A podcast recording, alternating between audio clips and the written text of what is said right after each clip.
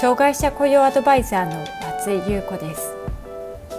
私は障害者雇用に関する企業のコンサルティングに長く関わってきました。ポッドキャスト障害者雇用アドバイザー松井優子の障害者雇用相談室では障害者雇用に関する質問に対してその問題解決や新たな視点をお伝えしていく番組です。企業での障害者雇用が進んで働きたいと願っている障害者の方が一人でも多く働けるようになればと願っていますそれでは本編のスタートです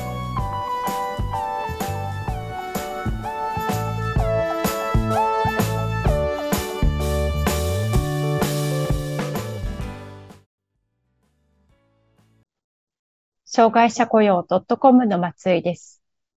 障害者雇用を社内で推進する方向けに無料の個別相談を行っています。次のような悩みがある人におすすめです。障害者雇用の状況や課題を整理したい。適切な業務が渡せておらず、就業時間内に空き時間が出ている。日々の対応に追われており、どのように育成すればよいかわからない。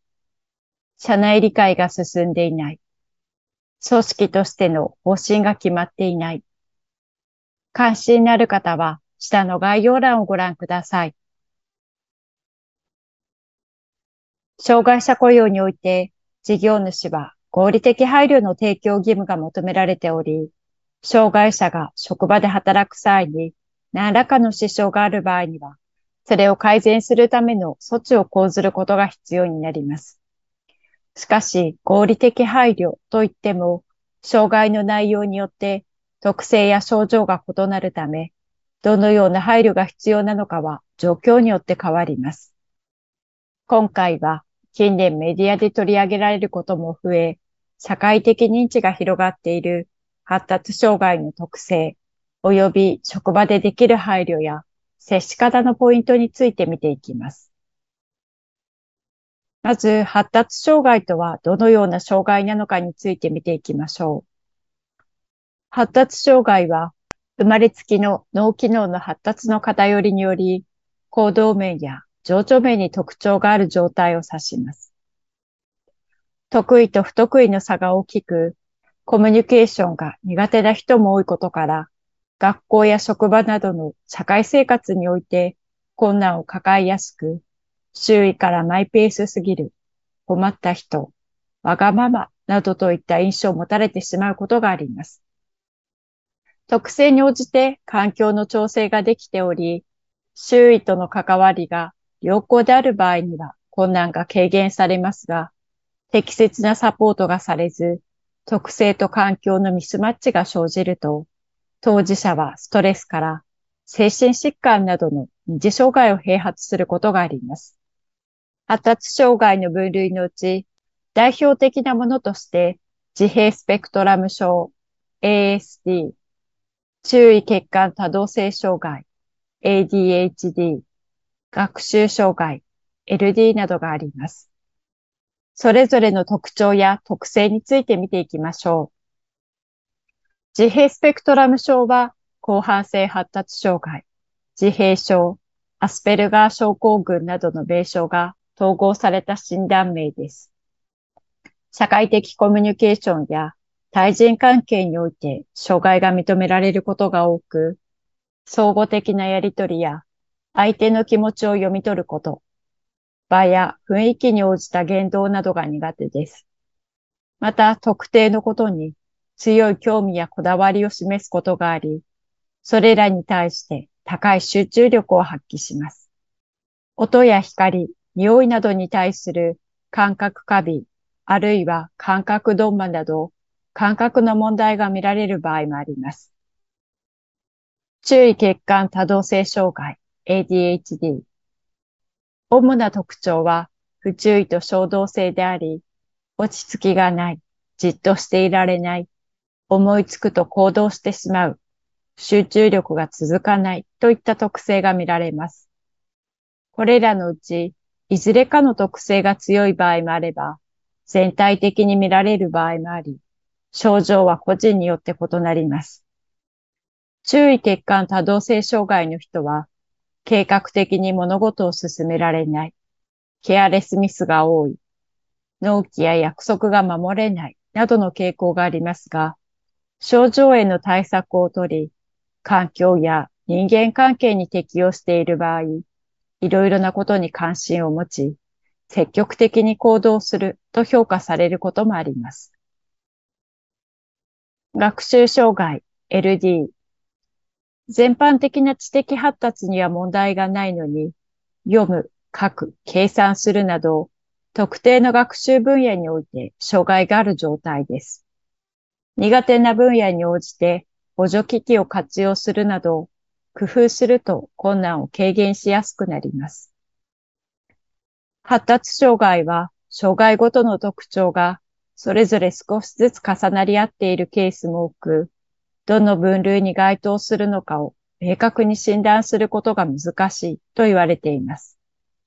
また、年齢や環境によって症状が変わることもありますし、時期によって診断内容が異なることもあります。障害の名称だけで判断するのではなく、当事者には実際にどのような特性や困りごとがあるのかを把握することが大切です。続いて、発達障害への配慮のポイントについて見ていきましょう。募集や採用の時にできる配慮についてです。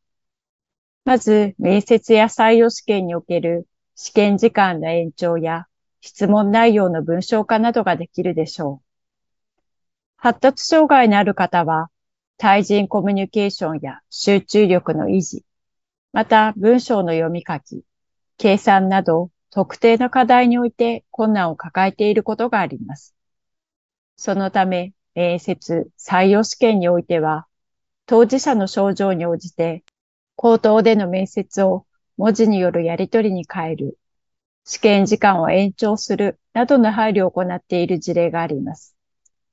他にも質問の表現をわかりやすくする。質問を印刷して紙で見られるようにするなどの配慮ができます。最近では大学入試でも発達障害に配慮した対応が取られています。入学試験における難しさの例としては、試験中に答えを口に出してしまう。試験問題を読むのに時間がかかる。回答を書くのに時間がかかる。マークシートをうまく塗りつぶせないなどが挙げられます。ある大学では受験生の保護者から試験中に独り言のように答えを言ってしまうので別室で受験したい。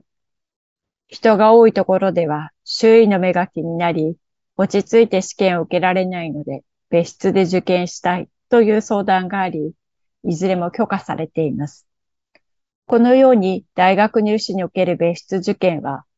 発達障害になる受験生に対する一つの配慮として実施されています。また、大学入試センターが実施しているセンター試験では、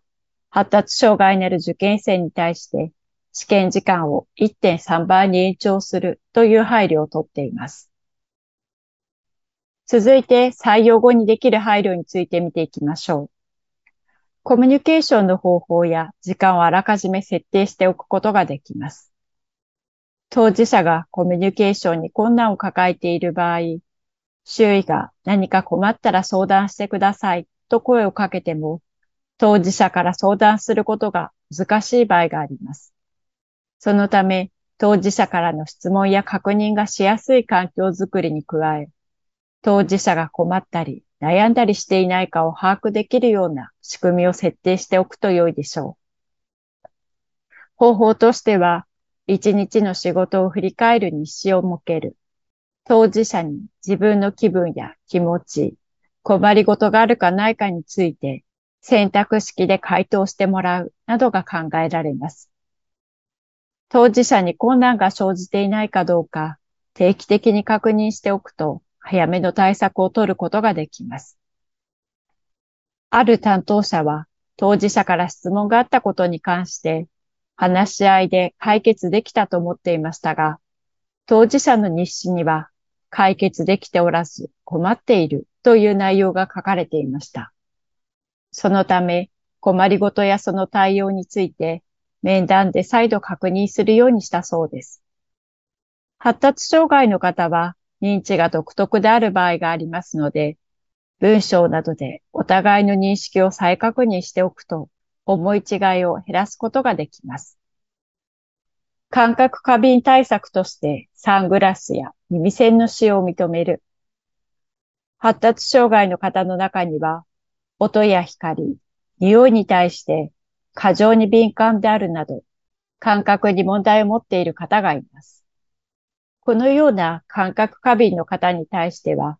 その障害特性に応じた配慮を行っている事例があります。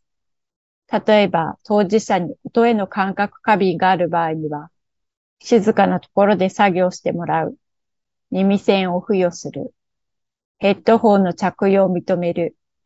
当事者の机に電話を置かないなどの配慮が可能です。光への感覚過敏の場合には、